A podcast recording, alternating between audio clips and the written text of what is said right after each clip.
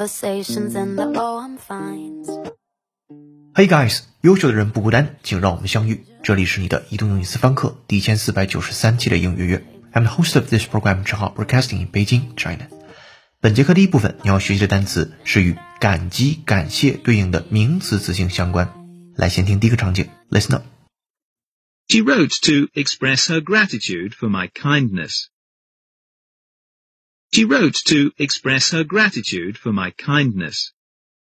She wrote to express her gratitude to my kindness，来自于新概念英语当中的一句话。She wrote，她写信 to express her gratitude，去表达她的 gratitude 感激之情。这个就是我们今天的关键词了。For my kindness，对我的呃好意，她写信对我的好意表示感激之情。今天的单词并不难，gratitude，我们一起尝试拼写一下这个词，G R A T I T U D E，gratitude，名词词性的感激、感谢。或者是感激的样子，它是以 G R A T 这个词根跟感谢相关，因为能构成另外一个单词叫做 grateful，G R A T E F U L。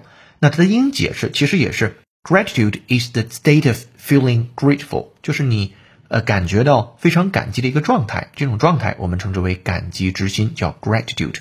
结尾的 I T U D E 也是比较典型的抽象名词的结尾。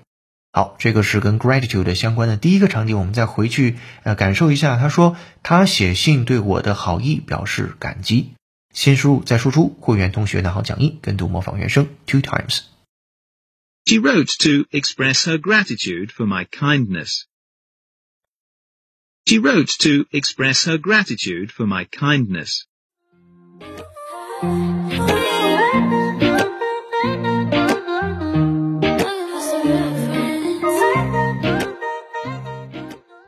好的，场景一结束，进入场景二。Listen up, please. But so far, the public has expressed its gratitude to the students in letters to the press. But so far, the public has expressed its gratitude to the students in letters to the press. But so far, the public has expressed its gratitude to the students in letters to the press. 好我们来看这个句子。But so far，到目前为止 ，the public 公众 has expressed 表达了 its gratitude 他们的感谢 to the students 对于这些学生 in letters to the press。关键词在于 press 究竟表示什么？对，在这儿指的是新闻界 p r e s s 这个字母 p，由于上下文的关系被大写了。那么 in letters 啊是在信当中向新闻界表达了他们对学生的感激之情。时间呢是到目前为止。好的，跟读模仿原声，会员同学拿好讲义 two times。 But so far, the public has expressed its gratitude to the students in letters to the press. But so far, the public has expressed its gratitude to the students in letters to the press. No stranger to surprise. This paper town has let me down too many times. Alright，场景二结束，来进入场景三。Attention please。 Loyalty doesn't create love, but love, affection, gratitude, these breed our deepest loyalties. Loyalty doesn't create love, but love, affection, gratitude, these breed our deepest loyalties. Loyalty doesn't create love, but love, affection, gratitude, these breed our deepest loyalties.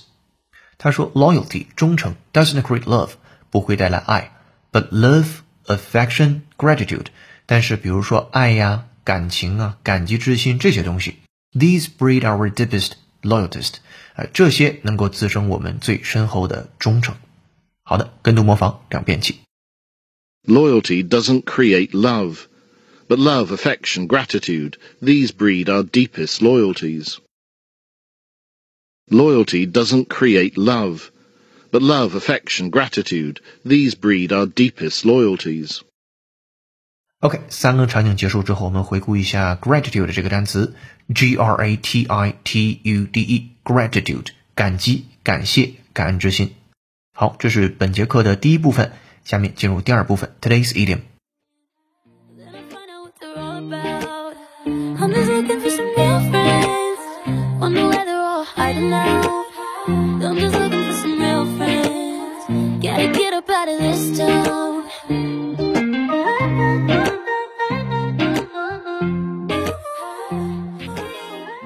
本节课背景音乐是由 Camila Cabello 演唱的歌曲《Real Friends》，感谢听友九号得分王的推荐。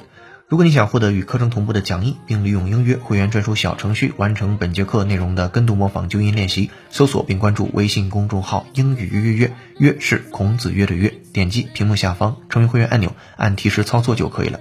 一杯咖啡的价格，整个世界的精彩。跟读原声学英文，精读新闻聊世界。这里是你的第一千四百九十三期英语约约，做一件有价值的事儿，一直做，等待时间的回报。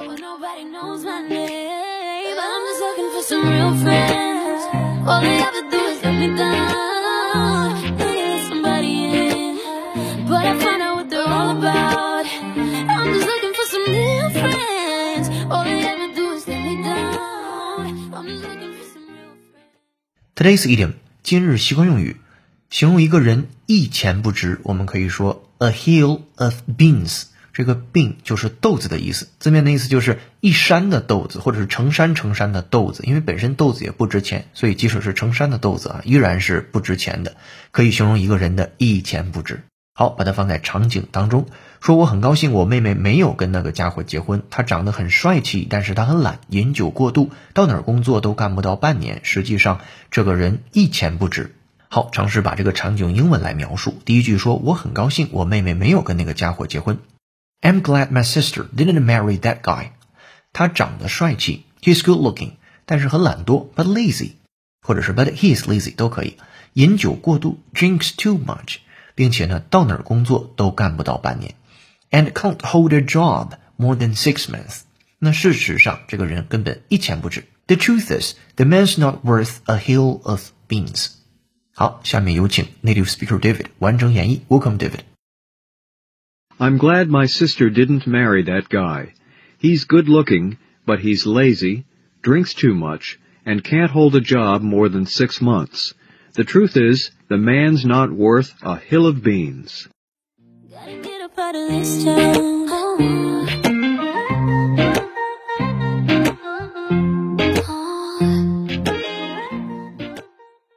All right, thank you, David. 如果你也想说的地道，推荐使用音乐会员专属小程序做刚才这个段落的跟读模仿纠音练习。下面进入最后一部分，解构长难句。这个句子来自于考研考试。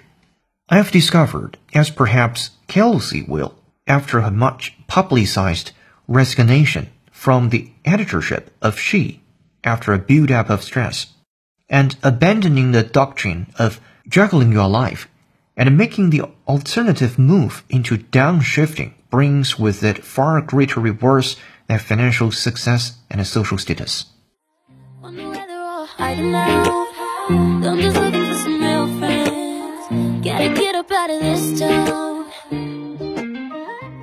好的，对于这个句子的详细音频讲解，整节课程的讲义以及小程序的口语纠音练习题已经发到会员手中了。我们来复盘上节课的造句作业：艺术不该和商业成为错误的联盟。我们可以这样说：Art。Shouldn't enter a wrong alliance with business。其中 alliance 同盟、联盟是我们上节课的 keyword。